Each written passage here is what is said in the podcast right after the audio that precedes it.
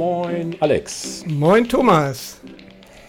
Jetzt haben wir erst den Ralle gehabt und jetzt habe ich schon den zweiten Co-Host hier an meinem Mikrofon. Das ist der Alex Hesse aus Oldenburg. Ja, Moin, Alex. Stell dich mal ganz kurz vor. Ich freue mich sehr, dass ich hier als Co-Host äh, mitwirken darf. Finde ich super. Ja, mein Name ist Alexander Hesse aus Oldenburg in Niedersachsen. Oder Oldenburg in Oldenburg sagt man auch, also damit man es nicht genau. mit dem kleinen Oldenburg in Holstein verwechselt. Ja. Ähm, ich bin 67er Jahrgang, verheiratet, eine Tochter, die ist schon 27. Und ursprünglich komme ich vom Niederrhein, also ganz aus deiner Nähe Ach. eigentlich. Ja. Das weißt ja. du ja schon. Äh, die Niederrheiner halten zusammen. Genau, ne? äh, niederrheinische Frohnatur. ja. Ähm, eine Zeit lang habe ich auch mal in Krefeld gewohnt und studiert. Mhm. Ja, schön. Und jetzt bin ich jobbedingt nach Oldenburg gezogen, also vor 30, mhm. mit 30 ist das schon hm. ein paar Jährchen her. Jo. Und bin dann einer kleinen Firma, die ähm, Freizeitartikel herstellt in der Produktentwicklung und kümmere mich Drachen, da. kannst du doch ruhig sagen. und kümmere mich da um den Bereich Lenkdrachen und Zubehör. Genau. Also alles, was ja. man im Urlaub so braucht. Ne?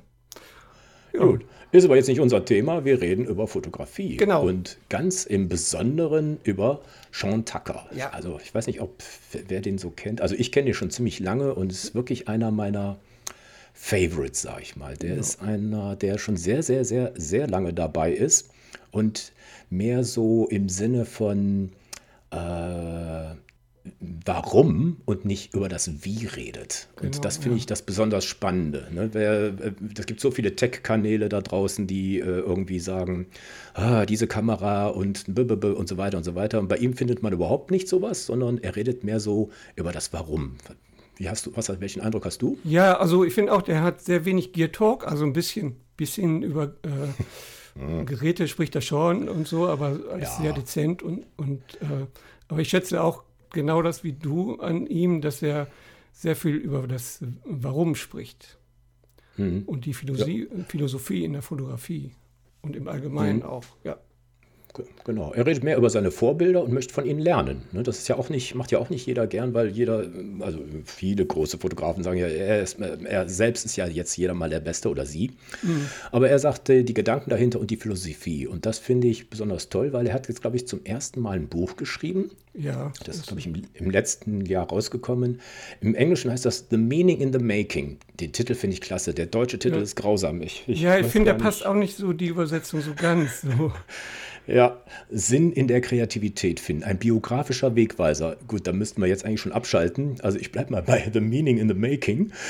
Ja. Und sein Ansatz ist, ähm, er, er, hat quasi, ähm, ist auf den Grund gegangen, warum Menschen Dinge erschaffen. Und Menschen wollen quasi allem einen Sinn geben. Also wenn man einen Pinsel in die Hand nimmt, dann willst du was malen. Wenn du als Fotograf Elemente durch den Sucher in der Kam Kamera komponierst, dann willst du ne, was, was zeigen oder Finger in ja. den nassen Ton drücken, ne, da willst du einen Klumpen zum Form bringen. Und das hat er jetzt übertragen. Jetzt, es ist eigentlich nicht unbedingt nur Fotografie, sondern er, er äh, geht quasi in vielen Kapiteln, ich glaube 14 sind das, geht er so, sozusagen mal durch, was seine eigene Kreativität und die Stimme, wie er sie, die Stimme als Künstler ja, fand. Genau. Mhm. Mhm. Also ähm, es, das Buch ist ja auch nicht nur für Fotografen, das ist ja hm. Äh, noch nicht mal nur für Künstler, das kann eigentlich jeder lesen, ja. der irgendwie ja. sich kreativ, sich kreativ besteht, äh, betätigen will. Hm. Ne? Ja. Und ich finde. Das ist ja auch kein Anleitungsbuch, ne? ist noch nicht mal Bilder drin. Nee, man findet also, also eigentlich keine Anleitung zum Kreativsein im Sinne von kreativen hm. Techniken äh, ja, zu so. lernen. Ne? Das kommt nur ganz wenig zur Sprache. Es geht ihm mehr genau. um die Gefühle. Und, genau. Ja wie er das so Emotion. durchstritten ist. Genau. Und ich fand es jetzt besonders geil, äh, wenn er jetzt auch noch persönlich zu Wort käme. Und zack, das ist zack. mir tatsächlich gelungen. Ich habe hab ihn angeschrieben und um, quasi eine Sprachnachricht gebeten ähm, zu fünf Fragen, die äh, der Alex und ich zusammengestellt haben. Und er hat das unheimlich schnell beantwortet und in einer Ausführlichkeit, ihr werdet es gleich hören. Ich sage jetzt mal, hi Sean, welcome to our show.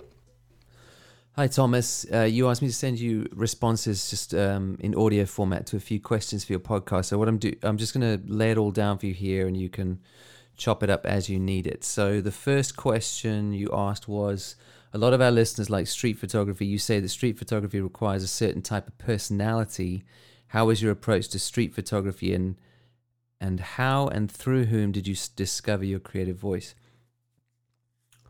Um, I reckon that uh, a lot of street photographers are more extroverted people because they don't mind kind of going out and doing uh, photography in people's faces. And I suppose when you talk about traditional street photography, you're talking about, you know, photographing people in spaces and featuring single subjects. And I've just never really had the personality that wanted the confrontation of that, wanted to get in people's faces and cause conflict potentially, or, you know, be photographing people who are unaware of it and then have them notice and be embarrassed by that. So I, I moved away from that sort of photography to something that a lot of street photographers wouldn't even call street photography and that was just shooting light and shadow in spaces. And yes, there'd be people moving through my frames, but they'd often be hidden in shadow, so they were anonymous.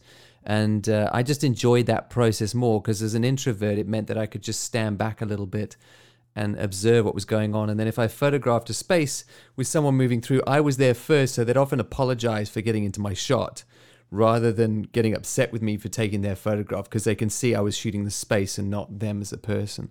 Um, and people like I guess photographers like Fan Ho and uh, Ray Metzger and Trent Park, um, some of their work definitely sort of gave me permission to go in that direction. Sort of helped me realize that this is stuff that photographers have already been doing. I'm not I'm not doing anything new, and it is a valid form of photography. And you know, some people would say that's not street photography. I mean, that's fine. It's, it's whatever you want to call it. It's just the sort of photography I enjoy. Oh, Das war mal eine lange Antwort. Habe ich gar nicht so mit gerechnet, dass er da so ausführlich antwortet. Also es ging darum, dass viele Zuhörer die äh, Streetfotografie mögen und äh, er in seinem Buch erzählt, dass es eine bestimmte Persönlichkeitstyp voraussetzt und wie sein Zugang zur Streetfotografie war und wie er seine eigene Kreativität, also die kreative Stimme gefunden hat. Und er sagt dann, er ist eigentlich ein schüchterner Mensch und ziemlich introvertiert. Und das, was er macht, ist im Prinzip also die Puristen würden sagen, das ist gar keine Streetfotografie, weil er eigentlich, ähm, ja, wie, wie, wie, hast du den Eindruck? Das ist mehr so, so Schatten und Silhouetten und also so dieses ja. Brutale eines Bruce Gilden oder sowas findet man bei ihm gar nicht. Hm. Nee, aber mhm. er hat ja so als Vorbild Van Ho und äh, ja. Hopper hm. Alle, alle, die so mit Schatten, hm. viel mit Schatten ja. arbeiten und Licht und Schatten und ich äh, finde ja ganz witzig, er benutzt immer auf Instagram die Hashtags hm. Embrace Your Shadows and Protect Your Highlights. Also das sagt ja schon genau die Richtung, die er hm. da so anstrebt, ja. ne? In seiner Street Ja, ich glaube, er ist dazu gekommen, das steht dann weiter im Buch, dass er irgendwie ziemlich gelangweilt war von seinem Daytime-Job und äh, irgendwie immer so 30 Minuten zum Bahnhof ja. gehen musste und dann quasi eine Stunde unterwegs war. Und da hat er sich irgendwie vorgenommen, einfach mal diese tägliche Strecke zu nutzen, um Fotos von Dingen zu machen, die er auf dem Weg zur Arbeit sah. Das war jetzt nicht, um jetzt irgendwie zu glänzen, sondern einfach nur mal was anderes zu tun. Ne? Er hat äh, Sofas für den Online-Shop oder sowas fotografiert und das auf Dauer ist es ja wirklich, ähm, naja, ja. ermüdend. Und er hat das sozusagen als Herausforderung genommen äh, mal einen anderen Stil zu finden. Und dieses sozusagen die, das, das, dieses, oh, diese originäre Streetfotografie, was jetzt die Puristen so sagen, das konnte er nicht, weil er hatte irgendwie Angst da vor der Konfrontation oder ähm, ja, dann hat er sozusagen seinen eigenen Weg gefunden, wie er mit, ja, mit Schatten spielen oder ja, im Gegenlicht zu arbeiten und all solche Sachen. Also das machen wir ja auch im Prinzip hin und wieder. Ne? Also das, hm. Ja. Also ich glaube, man findet eher weniger äh, Streetfotografen, ja. die so wie Bruce Gilden unterwegs sind, sondern mehr so mhm. die, wie er unterwegs ist. Ne? Also habe ich so den Eindruck, dass ja. eigentlich mehr mit die Menschen so im Hintergrund treten lassen. Also er hat ja nicht so offensichtlich Porträts ja. so brutal ins Gesicht fotografiert mhm. äh, mit Blitz, sondern eher so den Mensch so im Hintergrund ja. in Verbindung mit Architektur. Ja, oder, ja das finde ich auch spannend, so ne? dieses Beispiel, Licht und Schatten der Großstadt, ne? das ist alles dabei.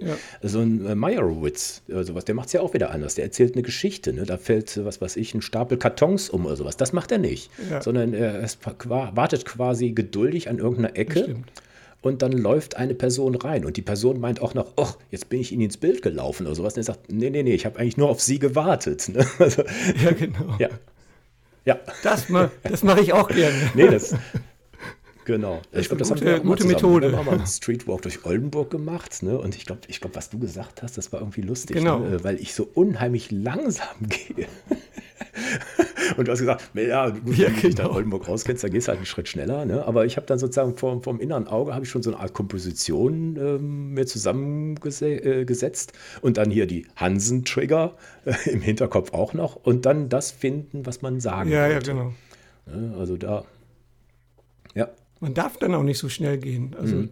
wenn man Sachen entdecken will, äh, genau. muss man langsam gehen, das stimmt schon. Sehr schön. Er hatte auch noch hier die anderen ja. äh, Fotografen. Wer war das noch? Der ähm, Edward Hopper war, glaube ich, auch noch dabei, ne? der quasi auch ähm, ein, ein, ein, genau, einsame Hopper, Figuren genau, einem viel Raum geben. Fand ich auch interessant, ähm, ne? dass er so. genau. Ja. Ray Metzger. Hast du äh, also, bei dem auch noch ein Bild vor Augen, bei dem Ray, Ray Metzger? Äh, das waren auch so Schattensachen. Ich glaube, der hat das, der, der hat doch die Bilder gemacht, wo die so, Lichter stimmt, so total ja. überzogen waren teilweise. Also es sah teilweise ja. aus wie so Geistergestalten ja, oder so. Nee, ich finde das eine, eine schöne Methode, sagen wir, das könnte man auch, auch für, für schüchternere Leute. Ne? Er sagt ja selber, er ist sehr, sehr introvertiert und er könnte überhaupt nicht ja, so da drauf gehen. Ne? Er hat zwar von einer Situation erzählt, wo er äh, so in einem Haufen äh, Fußballfans geraten ist und äh, die Sunderland Fußballfans und äh, ja genau genau und dass da sozusagen Kumpel. die mhm. ähm, ja auch gemerkt hat, wie spannend das sein kann. Ne? Aber das, aber ich glaube so, äh, ich merkte unterschwellig, dass das dann doch nicht ganz so seine Welt ist. Ne? Er könnte sich nicht pausenlos in diesem Pulk äh, vorantreiben, um dann noch mehr ganz authentische Streetbilder, also Geschichten erzählen. Das ist jetzt nicht so sein Ding, sondern er will ne, ein schönes Bild zeigen, eine, eine, schöne Konstruktion und das braucht halt Zeit. Ja. Und das finde ich, äh, find ich eine schöne Herangehensweise. Hm. Ja, auf jeden Fall. Also die ja. Herangehensweise ist schon sehr bemerkenswert. Gut, dann haben wir noch eine zweite Frage gestellt. Ja, dann lassen wir doch mal Sean zu Wort kommen. Uh, the second question is You describe your fears of giving up control. Please tell us the story of how you were completely overwhelmed about trying something new, creative like landscape photography, and what your personal, honest, and self-critical words about this attempt triggered in the publishing in uh, publish. Okay, the YouTube video. Okay, um, yeah, I, probably a few years ago now, maybe five years ago, I took myself off to Snowdonia um, to f- try landscape photography, which is not something I'm do. It's not something I'm very good at, and I, yeah, I started driving around the the mountains uh, in Wales. There, just trying it out, and I knew I wasn't getting good images because it was it was brand new. It was something I was just trying for the first time. But I made this video about that process, and I was just very, very honest in it about how, you know, the thing that I was good at at the time was portrait and product photography, which was how I made my money during the week. But I was getting very fed up of how uh, samey that was becoming. It was felt just like a production line. So I wanted to try something brand new within photography that I wasn't good at, so that I could refresh that creativity and get back to discovering new things, which I think would feel good. But yeah, I chose to do it in front of people and I made a video about it and I put the video out. And of course, there were lots of people who got on and said, well, not a lot. There were some who got on and said, "Well, you know, this is terrible photography. We think this is awful stuff." But you know, that's fine because whenever you start something new, you're not going to be brilliant at it from day one. You're going to have to work on it. But the point of the exercise for me was to try something that I was out of my depth with, so that I could um, spark that discovery, that feeling of discovery, where every time you click the shutter, you learn something new, and you're not just on autopilot. And yeah, that's a hard thing for someone like me because I am a perfectionist. I want to have control over every tiny aspect of that medium. But I think when you feel in control of your art form so much, you might be in danger of not growing anymore. And I think I'd learned from that trip to always be learning something new is, is an important thing to keep in mind. Ja, das war das Kapitel zur Kontrolle. Ne? Also ich wollte von ihm die Story erzählt bekommen, wie er was vollkommen Neues probierte, wie die Landschaftsfotografie. Mhm. Wie vorhin, die Streetfotografie war ja auch etwas Neues, ne? weil er ist eigentlich im Porträtbereich und äh, Produktbereich ist er sozusagen sehr gut zu Hause. Ja. Aber Landschafts Landschaftsfotografie war halt eine vollkommen Sache, wo er sagte, Mensch, das kann ich überhaupt nicht. Ne? Der wollte raus aus dem Trott ne? und ist dann ähm, ja, irgendwie mal ausgestiegen äh, nach äh, Wales rausgegangen und äh, ja, wollte Landschaftsfotografie machen und ist vollkommen gescheitert. Und das fand ich irgendwie lustig, dass er das als Anlass genommen hat, ähm, ja, die selbst sein, ja, wie, wie will ich sagen, sein, sein, sein Scheitern äh, zu erklären. Und dieses Scheitern hat er dann auch noch so ein bisschen, der kann ja wunderbar formulieren, ne? also das, was ja, er genau. gesagt hat, das hat er einfach nur äh, ohne Punkt und Komma äh, spruchreif äh, rauserzählt. Ähm, da steckt so viel drin, das glaubt man gar nicht. Und äh, er erzählt dann halt, äh, dass, ne, wie, wie, er da vorgegangen ist, wie es nicht funktioniert hat. Und da, genau dieses Video hat er online gestellt und gesagt, okay, mal gucken, die Leute werden mich zerreißen, die Fotos sind scheiße und das, was ich erzähle, interessiert ja eh keinen. Aber genau das Gegenteil ist der Fall, ne? weil viele haben genau diese Erfahrung gemacht und äh, dass man ja, das ist auch vollkommen egal ist, wenn man mal negatives Feedback bekommt, sondern man muss, äh, das ist ja kein Zeichen dafür, dass man ein talentloser Versager ist, sondern es ist einfach nur, ja, äh, man muss die Botschaft annehmen und sagen, okay, das habe ich versucht mhm. und ich kann eigentlich nur besser werden. Also, dass dieses äh, Scheißen auf Feedback fand ich irgendwie ziemlich, ziemlich interessant. Das kommt öfter vor in dem Buch, dass er überhaupt keine Rücksicht nimmt auf das, was äh, andere denken. Ja, der geht seinen Weg. Ne? Also, das finde mhm. find ich, find ich auch absolut richtig. Er hatte mhm. jetzt in seinem Video gesagt: Embrace your suck. Mhm. Äh, das ist ganz neu jetzt, ne? Ja, mhm. genau, ganz neu. Wenn du was, wenn du was Neues ausprobierst, dann wirst du erstmal äh, scheitern eventuell und hast schlechte ja. Bilder. Ne? So mhm. wie Henri Cartier-Bresson sagt, die ersten mhm. 10.000 Bilder sind mhm. erst, erstmal die schlechtesten. Ne? So genau. nach dem Motto. Und äh, äh, trotzdem jetzt, also er entwickelt sich dadurch, dass er immer wieder neue Bereiche entdeckt. Und mhm. wie er sagt, ja, sein, er spricht ja immer von der Toolbox oder von seinem mhm. Werkzeugkasten, ja. wo er ja. Äh, seine Werkzeuge sammelt die Street-Fotografie hat er jetzt sozusagen als Lieblingsschraubendreher in der Kiste. Und jetzt kommt das, entwickelt er das nächste Werkzeug. Mhm.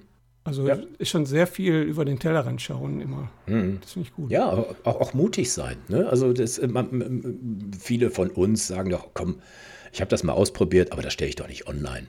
Ne? Oder wenn einer, ja, genau. sagen wir, genial in Streetfotografie ist und plötzlich mit Landschaftsbildern anfängt, dann denkt man doch, pff, was soll denn der Scheiß? Und die ja. Bilder dann auch noch nicht gut sind. Also so mutig muss man sein, weil es ist ja ein schönes deutsches Sprichwort, kein Meister fällt vom Himmel. Genau. Und dann sagt er selber, ne, nur ja, permanentes Arbeiten, immer wieder hinterfragen. Es, dann, natürlich kann es sein, dass das nichts für dich ist. Aber mein Gott, weshalb denn gleich aufgeben? Ne? Ja, manchmal muss man die Bilder dann auch noch mal einfach eine Zeit lang liegen lassen.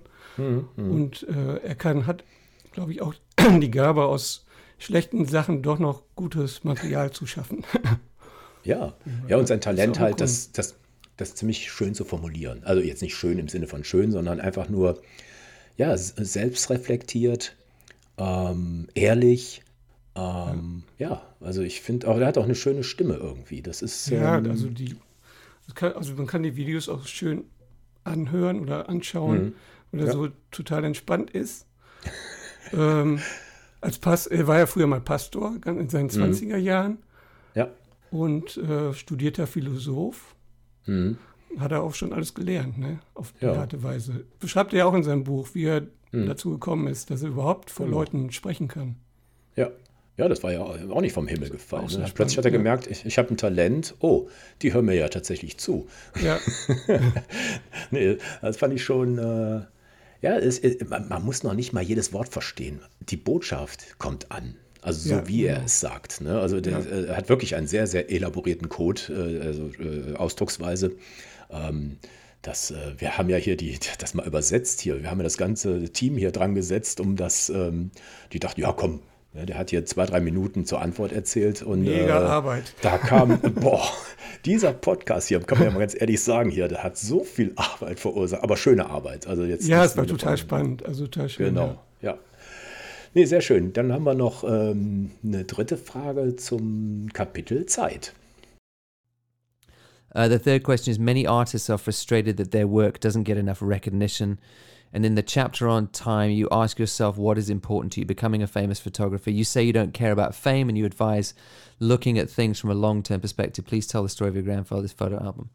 Um, yeah, I write this chapter in, in The Meaning in the Making. Uh, it's towards the end of the book. It's called Time. And I just sort of challenge this assumption in that chapter that I think a lot of us, especially photographers in our sort of digital social media age, think that success in photography either means making a lot of money or being very famous. And I think that if you ask anyone who's achieved that stuff whether it made their work more meaningful, they'll tell you no, that it takes a lot more than that. And I, I realized even before I got into the social media thing, I had quite a sort of sober view of what I wanted it to be and I wasn't out for fame or fortune. You know, I, have gotten lucky on my YouTube channel, and yes, I do have quite a few people following me, but I'd still be doing it with a fraction of those followers. And there are photographers with, you know, a hundred times the followers that I've got on YouTube. It's all relative and it doesn't really matter. I think the important thing is working out how you can make work that's meaningful to you and to other people. And in that chapter on time, I talk about my grandfather and the fact that you know, recently he was bringing out photo albums when I was visiting him in his home, and he pulled out a photo album that he had from his time. He joined the Royal Navy 1945, 46, and 47. So at the close of the Second World War, and he went round, uh, you know, places like through the Mediterranean and round through uh, India, Sri Lanka, uh, China, Japan, down through Malaysia to Australia all sort of trying to rebuild the world after the Second World War, being part of a crew that would would do that and try and bring peace back and try and sort of settle the world a little bit. And the photographs that he took of that time, he might not have thought as a 17 year old taking those photographs on those ships that they would mean very much. But to me, when I look at those photographs, they're like a portal back through time to what he saw. And those photo albums even though he might have just taken them to remember a trip he was on, almost like you do on a holiday,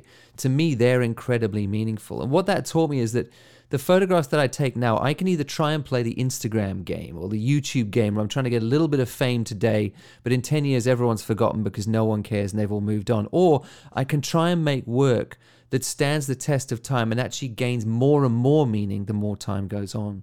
And I think that's what I want to do. So I'm always trying to work out ways to build more long-term meaning into the things that I make.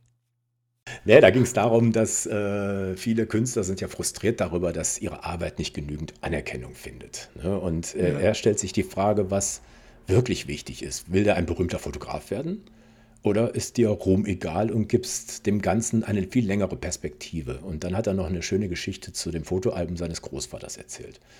Und das fand ich auch so richtig, ähm, ja. so richtig persönliches Ding, muss man ganz ehrlich sagen. Das, ähm, ja, also es kommt ja immer wieder raus, wie ich vorhin schon sagte, dass er wirklich nicht, also äh, äh, Erfolg in der Fotografie ist für ihn nicht viel Geld verdienen oder sehr berühmt sein. Ne? Er will mhm. einfach nur, ähm, ja, was schaffen, was für andere Menschen von Bedeutung ist.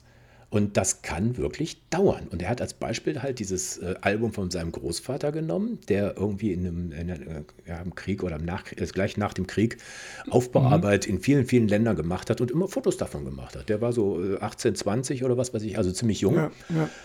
Und diese Fotos hat er einfach mal hervorgeholt und ist mit seinem Enkel sozusagen da durchgegangen. Und da konnte man sehen, oh, das für ihn hat das wahrscheinlich überhaupt keine, also jetzt nicht so die unmittelbare Superbedeutung, aber es waren ja auch jetzt nicht diese Meisterschüsse dabei, sondern einfach nur sagen, das war mir wichtig und das kam ja. rüber.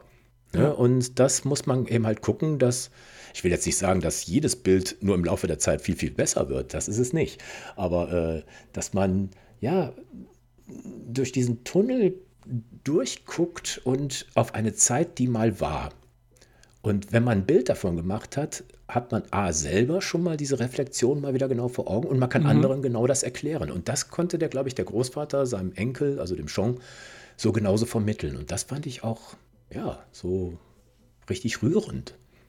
Ja, auf den Großvater mit dem Fotoalbum war ich ja echt neidisch.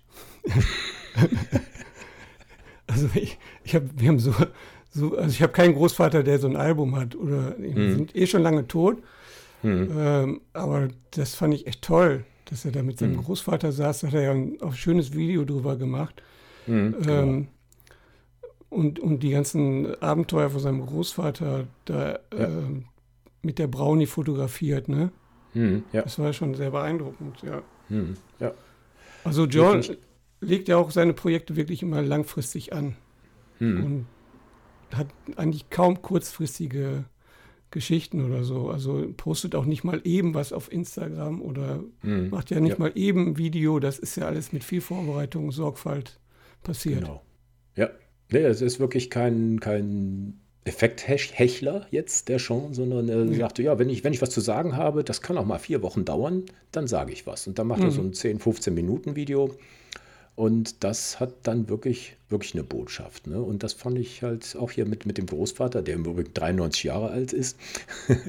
ähm, nee, dass man da einfach ja, im, im Laufe der Zeit nochmal drauf guckt. Und ich habe für mich sozusagen da rausgezogen, dass man ähm, ja, im Laufe der Zeit seinen eigenen Werdegang, Werdegang so ein bisschen festhält. Mhm. Also ich habe, glaube ich, festgestellt, dass ich für 3000 Fotos mache ich, glaube ich, pro Jahr. Mhm. Und wirklich in die Essenz, äh, sagen wir mal, sind 300 und mhm. wirklich vorzeigbar sind vielleicht 70. Das sind dann vielleicht ein, zwei Prozent. Aber Trotzdem sind die alle, alle Bilder sind wichtig für mich, A, um nochmal zu reflektieren, dass sich dann an das Erlebte erinnern, wie so ein Tagebuch oder sowas. Ne? Also ja, ich bin ja. jetzt nicht der, der, der Schreiber, der es aufschreibt, sondern mir reicht ein Bild. Und die Gedanken und Begegnungen sind sofort wieder da. Und ich kann auch jedem anderen das vermitteln. Aber das ist ja meistens eine private Sache. Ne? Und mhm. äh, für andere, für andere ist es sicher vollkommen belanglos und ohne Zusammenhang. Also überhaupt Ne, das, da würde niemand anders was mit anfangen. Und so sieht er das ja auch. Ne? Wenn, wenn er sein, sein Jahrbuch sozusagen herausbringt, also dieses, ähm, die Essenz von allem, mhm. dann sind das wirklich nur diese 40, 50, 60 Bilder. Und äh, für ihn ist das, ja, ist das das Jahr gewesen. Ja, genau. Machst du das eigentlich auch noch? Du hast doch früher ja, auch mal 100 ja, Bilder ja. in ein Fotoalbum gepackt, ja, oder? sind nicht ja, 100 Bilder, sondern ich habe hab da einen ganz anderen Zugang jetzt, dass ich jedes Jahr sozusagen ein, unter ein Motto stelle. Ah, okay. Und äh, dann auch schon Bilder, also so, so Hansen-mäßig, ne? so, so einen Korb äh, voll mache. Und dies, dieses Jahr, also letztes Jahr waren so äh, Dystopien. ja. da, so, so, da, ähm, ja, da können wir nochmal eine andere Folge draus machen. Das ist, äh, das ja. ist richtig spannend, wenn man ja. sich im Vorhinein fest, festlegt, also festlegt oder festlegen möchte, äh, dann schafft man das auch und sich so einen Look dafür ausdenkt. Das war ein sehr, sehr spannender Prozess. Ich habe da, glaube ich, drei, vier Jahre für gebraucht, weil das die ersten Jahre waren so wild durcheinander. Ähm. Aber es ist schön zu sehen. Es ist genauso wie er sagt. Ne? Mit der Zeit lernt man so viel dazu und sich auch viel konkreter auszudrücken, glaube ich. Ja. Mhm. Also, das muss ich auch mal irgendwie schaffen, endlich mal schaffen, jährlich so ein Fotoalbum zu machen, weil ich glaube auch, dass man da durch, dadurch viel, viel lernen kann und dass es auch ein gutes Werkzeug ist. Ja, ja. genau. Ja. Sehr schön. Du hast noch äh, Ihnen eine Frage gestellt, dann mal los jetzt. Ähm. Die vierte Frage. Ähm, ja, es, genau, es geht, ähm, betrifft das Kapitel Gefühl. Mhm. Da sch schreibt Jean darüber, wie der Verstand hilft, hilft, unsere langfristige Richtung zu bestimmen. Und wow. da habe ich ihn gefragt, ob es wichtig ist, frühzeitig Pläne für seine Entwicklung zu schmieden. Mhm. Und hier ist seine Antwort. Uh, the fourth chapter is in the chapter Feeling, you write about how our minds help to determine our long term direction. Is it important to make plans for your development well?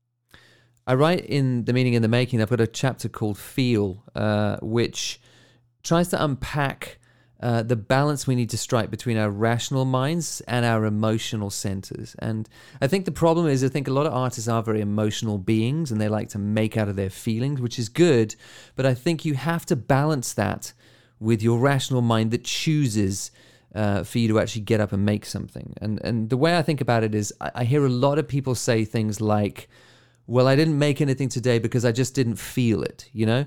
And the problem I, I think with that is what you're basically doing is you're you're hitching the cart of your motivation to the horses of your emotions, which means they're to, your motivation to make something will be pulled all over the place with your feelings and they go up and down every day.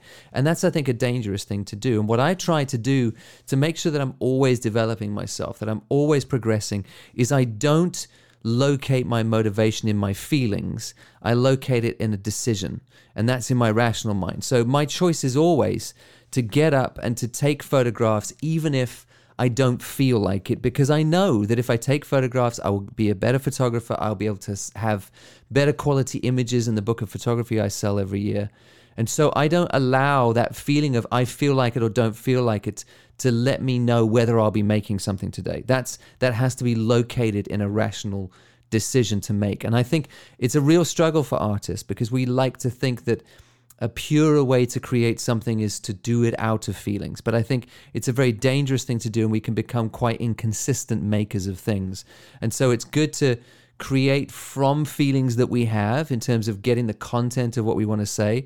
But the decision to make, I think, should be, as often as we can manage it, a rational choice. Ja, also er sagt im Kapitel Kreativität finden, beziehungsweise im Kapitel Gefühle mhm. im Buch der Sinn, äh, Sinn der Kreativität finden, äh, schreibt über den Versuch, äh, das Gleichgewicht zwischen dem rationalen Verstand und unserem emotionalen Zentrum aufzuzeigen. Mhm. Ähm, also er denkt, dass viele Künstler emotionale Wesen sind, mhm. welche gerne etwas aus ihren Gefühlen heraus schaffen. Mhm was eigentlich ja ganz gut ist, aber er denkt auch, dass, es, dass sie das Gleichgewicht äh, herstellen müssen zu ihrem oder mit ihrem rationalen Verstand. Hm. Weil aus immer aus den Gefühlen heraus zu schaffen, äh, bringt dich nicht unbedingt weiter und motiviert dich nicht wirklich. Ja. Und, wie, wie sagte äh, er, Inspiration stellt sich nicht ein, wenn man auf der Couch auf sie wartet. genau. genau. Ja, er, er sagt dann, ne, man muss aufstehen und mit dem Machen beginnen. Und genau, dann kommt muss, das dann. Genau. Ne? Also es ist zwar eine rationale Entscheidung, dass ich jetzt losgehe, aber das Gefühl kommt beim Tun. Ne? Und das fand ich, äh, ja. Genau, sonst hat man ja heute keine Lust oder ja. ich fühle mich heute nicht danach, rauszugehen ja. und äh, so kommt man dann einfach nicht weiter. Genau. Ne? Mhm. Und äh, nur so kannst du was Neues. Haben wir ja vorhin auch schon gesagt, ne? wo er äh, sag mal, aus dem Arbeitstrott raus wollte, wo er vom Burnout war, dann nach mhm. äh, in Wales wandern war. Äh, man muss jetzt nicht, äh, jetzt ist jetzt nicht unser Ultima, ultimativer Rat, Mensch, warte bis zum Burnout, dann kommen dir die Ideen. Nee, nee, sondern man muss, man muss ja einfach mal tun. Und wenn es ein Misserfolg ist, ne, das Scheitern ist nicht per se schlimm. Ne, und dann äh, selbst, äh, er, er, hat ja sozusagen ja. aus dem Scheitern ja so, eine, so ein Videokonzept gemacht. Das, das war der Hintergrund, muss man mal drauf achten. ja, genau. Also geht, was er eigentlich ja schon in London gemacht hat, immer diese 30 Minuten Fußweg. So hm. geht er dann einfach los, um hm. nicht unbedingt um Foto zu machen, sondern um ja, mit, also um sich abzulenken und vielleicht und darauf hofft, dass er Dinge sieht, die er dann einfach irgendwie interessant findet und fotografiert, auch wenn es nichts Besonderes ist. Hm. Aber aus diesem Foto kann ja trotzdem noch etwas äh, später entstehen. Hm, genau. Ja. Und das finde ich eigentlich einen sehr schönen Ansatz, dass man nicht immer, wenn man rausgeht, dann unbedingt den Vorsatz hat, so heute muss ich ein Top-Bild nach Hause bringen, hm. sondern ich gehe einfach raus, weil ich rausgehe und, und irgendwie eine halbe Stunde spazieren gehe und dann nehme ich ein Fotoapparat mit. Äh, wenn er nicht zum Einsatz kommt, auch nicht so schlimm. Mhm. Äh, oder ich sehe irgendwas und mache dann einfach mal ein Bild davon, weil es irgendwie interessant, ja. mir ist interessant erscheint und später vielleicht irgendwie äh, neue Ideen bringt. Mhm, genau. Ja. Ne, also ich glaube, Instagram macht ja relativ viel, aber das ist halt mehr so ein Sammelalbum von Ideen. Genau, ne, das ist ein visuelles ja. Tagebuch oder so hat das genau. mal ne, genannt. Ja. Nee, also das war jetzt so ein bisschen abstrakt, mag das jetzt vorgekommen sein, aber die Botschaft ist, ne, dieses, ähm, ja, nicht festharren, sondern ne, wenn du rausgehst, dann siehst du auch was. Ne? Also selbst wenn es nur der kleine Spaziergang ist, der, ja, also ich habe diesen Moment oft beim Spazierengehen, aber auch äh, kurz vorm Einschlafen oder beim Aufwachen, komischerweise. ja, wahrscheinlich so Kannst du einen Kaffee morgens fotografieren, dann Kaffeetasse ja. oder so. Ja, und wenn es sich so umgibt. Ja. Mhm, genau. Oder läuft gerade irgendwie, fällt gerade ein schönes Licht ins Fenster. Ja. Äh, und der Qualm des, des Kaffeefilters steigt da hoch mhm. oder so. Also es gibt so ja. viele Sachen, die man dann mal schnell fotografieren kann. Ein genau. Handy hat man meistens immer irgendwie in der Nähe liegen. Mhm. Ja. Ähm, und guckt sich die Bilder später nochmal an. Mhm. So ja, tolle, spannend. Tolle Art und Weise, sich fortzubilden. Mhm.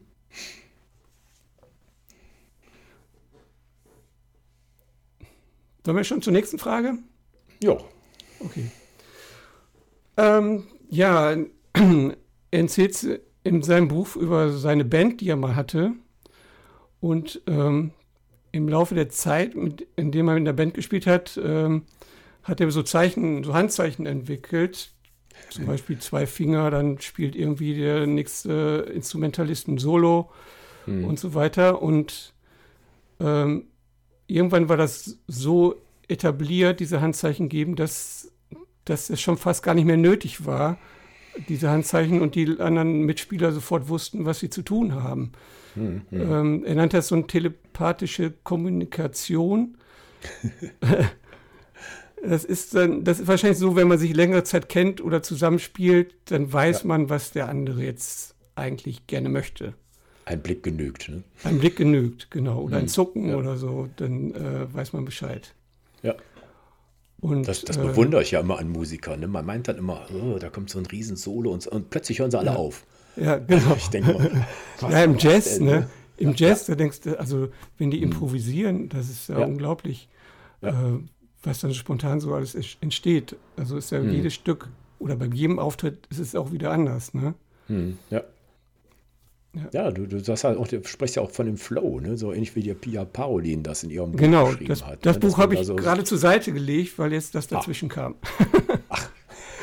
Hat kommt, wir, glaube ich, auch schon einen Podcast drin. Also wer das genau, kommt jetzt will, wieder. Kommt wir. Jetzt. Ja.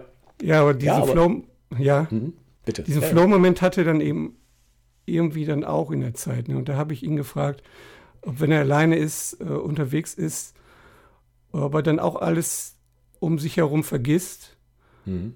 uh, und in sich in die, das sozusagen gerade versenkt, was er, was er gerade tut. Mhm. Und, und seine Antwort kommt hier.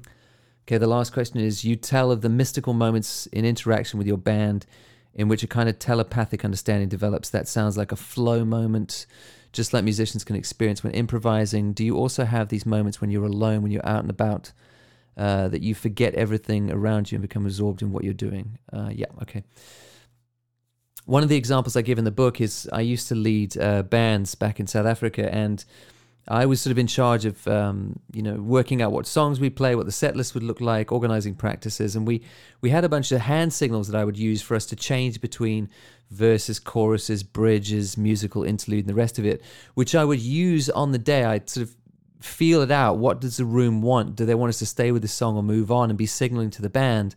And yeah, there was almost this telepathic thing that happened where sometimes I didn't even have to signal. We all just knew as a band which way to go just because we'd been playing together for so long. We knew each other so well and we all knew how to read that room and we knew what we wanted to convey as a band. And I, I, really enjoy that telepathy. But I reckon that there is a version of that when you're doing anything. So I, I know when I'm going out um, to take photographs. That there are days where things just start to click into place. And it often happens that, you know, sometimes I won't feel like going out, but I choose to go anyway. And I'll get out there and I'll, I won't take my camera immediately. I'll just say to myself, I kind of trick myself into taking photos. And I'll say something like, I'm just going to go for a walk. I'm not necessarily going to take photographs. I give myself permission that this might just be a walk. But then within 10 minutes or 15 minutes, I'll see something that I just want to photograph. And so I will take my camera out on instinct and I'll start taking photographs. And that might feel good. And I think, oh, I could try a couple more angles and that feels better. And I keep moving around and go around the corner, and there's something else. And sometimes on those magical days, after about half an hour, you realize I've been walking a long distance already and I've taken 20, 30 photographs, and there's some interesting stuff in there already, and that motivates me to keep going. So, yeah, I think it's kind of self feeding. You get these moments where you just, you're hyper aware of what you want to do. I know some people call it a flow state. um, and you everything just feels like it's clicking. And yes, those days are amazing, but I think the important thing to say is those aren't always the days I get my best photographs. Sometimes I get them on days where things don't feel like they're clicking, but I look back later and there are some great images in there too. So, you know, that that for me is a feeling state and not something necessarily to be trusted or try to replicate every time. They're wonderful when they're there. Um, and I definitely, you know, ride those out as long as I possibly can on those days. But I think, you know, it's still important to go out on those days where you don't feel that flow state and try and make anyway, because even if you don't come back with great images, you'll definitely learn something. Also einige Beispiele in seinem Buch, äh, wo er als Bandleader äh, von seinem Bandleader da sein erzählt aus Südafrika, da ist er ja aufgewachsen. Mhm. Ähm, ja.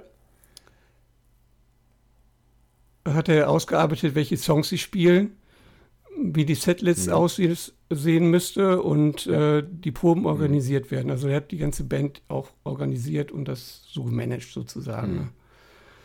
Äh, mhm. Und die hatten eine Reihe von Handzeichen benutzt, haben wir ja gerade schon drüber gesprochen, beim Wechsel von Strophe, mhm. Refrain und Zwischenstücken und so weiter. Hand, Handzeichen, die er dann heute immer noch benutzt. Mhm. Wo immer. Obwohl er gar nicht mehr Ich glaube, der spielt, glaube ich, gar nicht mehr in der Band. ja. Weiß ich nicht. Wir. naja, okay. Äh, und es gab für ihn immer dieses telepathische Ding, wie er sagt. Mhm. Äh, mhm. Dem, haben wir ja schon gesagt gerade, denn manchmal musste er gar keine Zeichen mehr geben und dann spielten die so lange mhm. zusammen, äh, weil, weil sie schon so lange zusammenspielten eben, ne?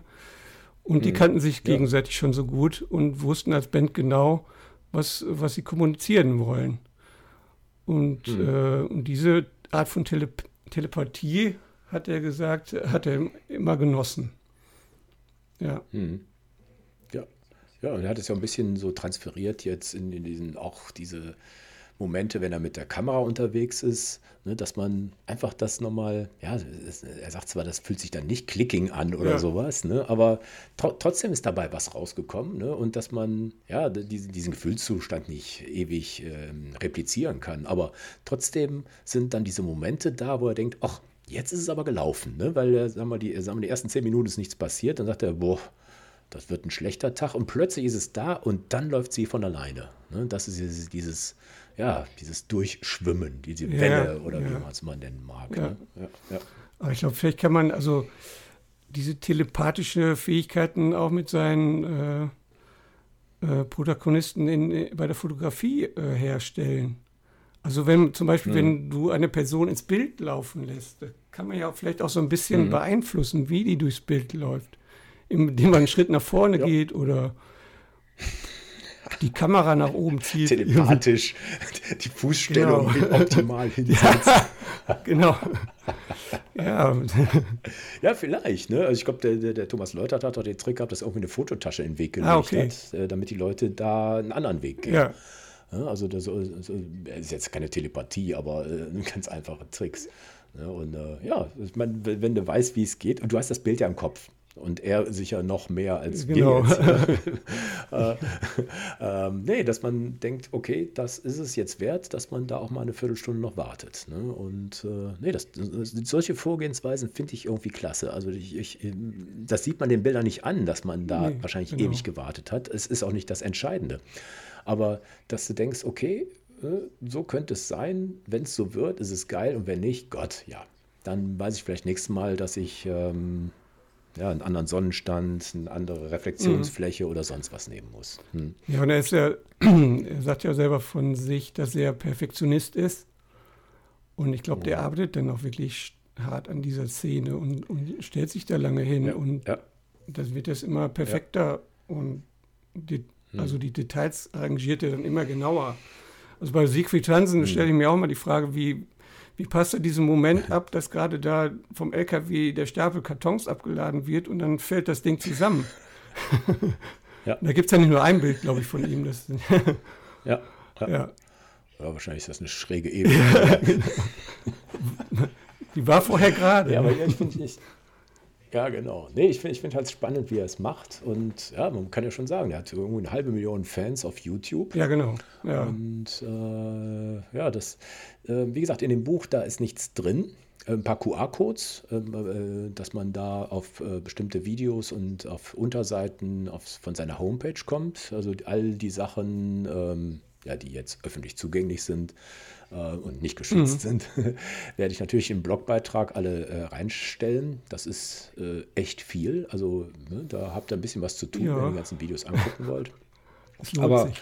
nee, das sind, die sind ja, die, ja, es lohnt sich, genau, hast du recht. Also das ist einfach, ähm, ja, gerade jemand, der die Fotografie jetzt nicht mit der Muttermilch eingesogen hat, kann der echt helfen. Also das sind jetzt keine Tipps drin, sondern Gefühle, was, was Fotografie auslösen kann, was, was mhm. den. Menschen, die fotografieren, was, was denen im Kopf herumgeistert. Mhm. Und das finde ich, da ist einer der ganz wenigen, der das so richtig gut kann. Muss er hat ja auch selber sagen. wirklich alles selbst durchlebt, die ganze, diese ganzen mhm. Höhen und Tiefen genau. und spricht eigentlich auch davon, wie man von diesen auch schlechten Erfahrungen wieder sich äh, nähren kann, um wieder mhm. neu, neu anzufangen. Ja. Also wenn man mit einem Projekt abschließt, schreibt er irgendwo, dann äh, hat man oft so ein kreatives Loch und muss dann den Mut haben, wieder mhm. was Neues anzufangen. Ja. Und, und da stehen in dem und? Buch so einige schöne Hinweise, wie man dann da weitermacht, kreativ. Mhm. Äh, ich finde ja das Tolle, er setzt ja seinen, den Begriff, äh, sein Stil finden durch, ähm, äh, durch kreative Stimme. Mhm, genau. Er nutzt ja nicht äh, ja. das Wort Stil, sondern seine kreative Stimme entwickeln. Und dazu muss man erstmal mhm. atmen lernen. Ja. Das fand ich sehr interessant. Das ist ja, ja. ja. Aspiring, ne? oder was, ne? Kommt, kommt von äh, ne? Einatmen ja. oder sowas, ne? Das ist ja dieser Wortstamm, ja. den haben wir im Deutschen ja, glaube ich, nicht so, nee. ne? Deshalb, aber es ist trotzdem sehr verständlich, ne? Das, äh, ja, ja, klar. Nee, wenn man es durchliest, ist es wirklich ganz, ganz einfach. Ne? Man muss es einatmen, verdichten, aufsaugen mhm. und wieder ausatmen. Ne? Und sozusagen das, das Ergebnis nach draußen ja. bringen. Ne? Und das ist, äh, das ist das, was ein Künstler eigentlich man macht. Man kann keinen Ton hervorbringen, wenn man keine Luft eingeatmet hat. Genau, ja. ja. Nee, genau. Wie heißt das hier? Re-Inspiration. ja, genau. nee, also war eine wunderbare, wunderbare Gelegenheit, ihn, ihn kennenzulernen. Also ich fand es richtig, richtig toll. Also da, dass er sich auch so persönlich äh, die, die Zeit genommen hat, auf unsere komische Frage zu antworten. Ja. nee, aber das, das war ein richtig, richtig tolles Ding. Ich hoffe, man, äh, ihr, äh, das kommt gut rüber, das, das unsere Begeisterung. Mhm.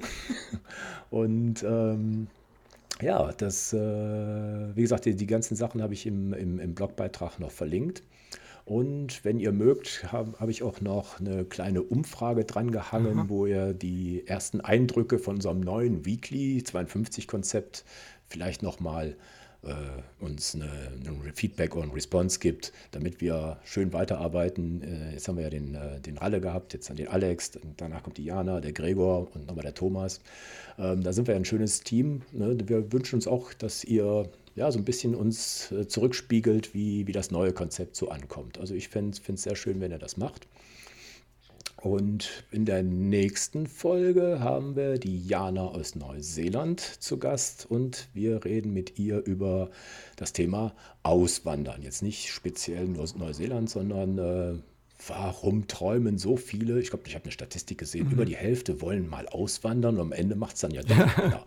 Warum das so ist und äh, das kommt dann in der nächsten Folge. Ja, freue ich mich schon drauf. Ja, dann vielen, vielen Dank fürs Zuhören. Vielen, vielen, vielen Dank, Dank Thomas und bis, bis zum bis nächsten, nächsten Mal. Mal. Tschüss. Tschüss.